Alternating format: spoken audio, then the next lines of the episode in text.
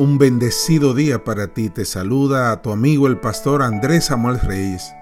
El movimiento SCAO enseña a los niños, entre otras cosas, la importancia de la buena acción, que consiste en realizar todos los días actos generosos y nobles, como recoger algún papel en la calle y botarlo en el zafacón, ayudar en la casa a lavar los platos, cuidar la fauna y la flora, ayudar a alguna persona anciana o impedida a cruzar la calle, entre otras cosas. La historia nos llega de uno de ellos. Dice él, me gustaba mucho cumplir con esa tarea de ayudar a los demás. Un día caminaba por una calle de la ciudad y vi a un perro tirado en plena vía sin poderse mover. Estaba herido. Un carro lo había atropellado y tenía rotas las dos patas traseras. Los vehículos le pasaban muy cerca y mi temor era que lo mataran porque era imposible que él solo pudiera levantarse. Vi allí una gran oportunidad para hacer la buena acción, la acción que me habían enseñado, y como buen scout detuve el tráfico. Me dispuse a rescatar al perro herido y a ponerlo a salvo para entablillarle las patas. Yo nunca había entablillado a nadie, pero el manual scout decía cómo hacerlo. Con mucho amor y entrega me acerqué, lo agarré, pero el perro me clavó los dientes en mis manos. Inmediatamente me llevaron a la sanidad y me inyectaron contra la rabia. Durante mucho tiempo no entendí por qué el perro me había mordido si yo solo quería salvarlo.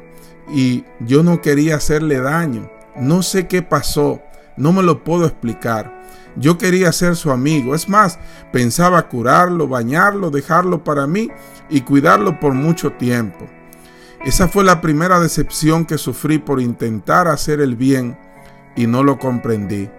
Que alguien haga daño al que lo maltrata se puede tolerar, pero que trate mal a quien quiere ayudarlo no es aceptable. Pasaron muchos años hasta que vi claro que el perro no me mordió quien me mordió fue su herida. Ahora sí lo entiendo perfectamente.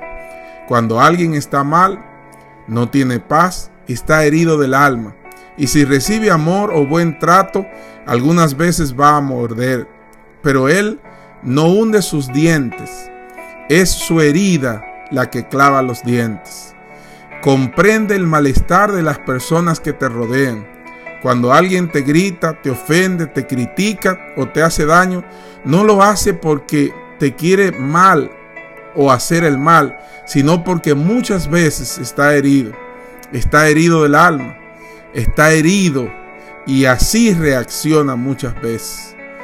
Y a pesar de esas situaciones, nosotros tendemos a criticar y a no comprender a ese tipo de personas que tienen alguna herida emocional, alguna herida familiar, alguna herida del pasado, algún trauma, alguna situación que les envuelve y por eso muchas veces toman ese tipo de reacción.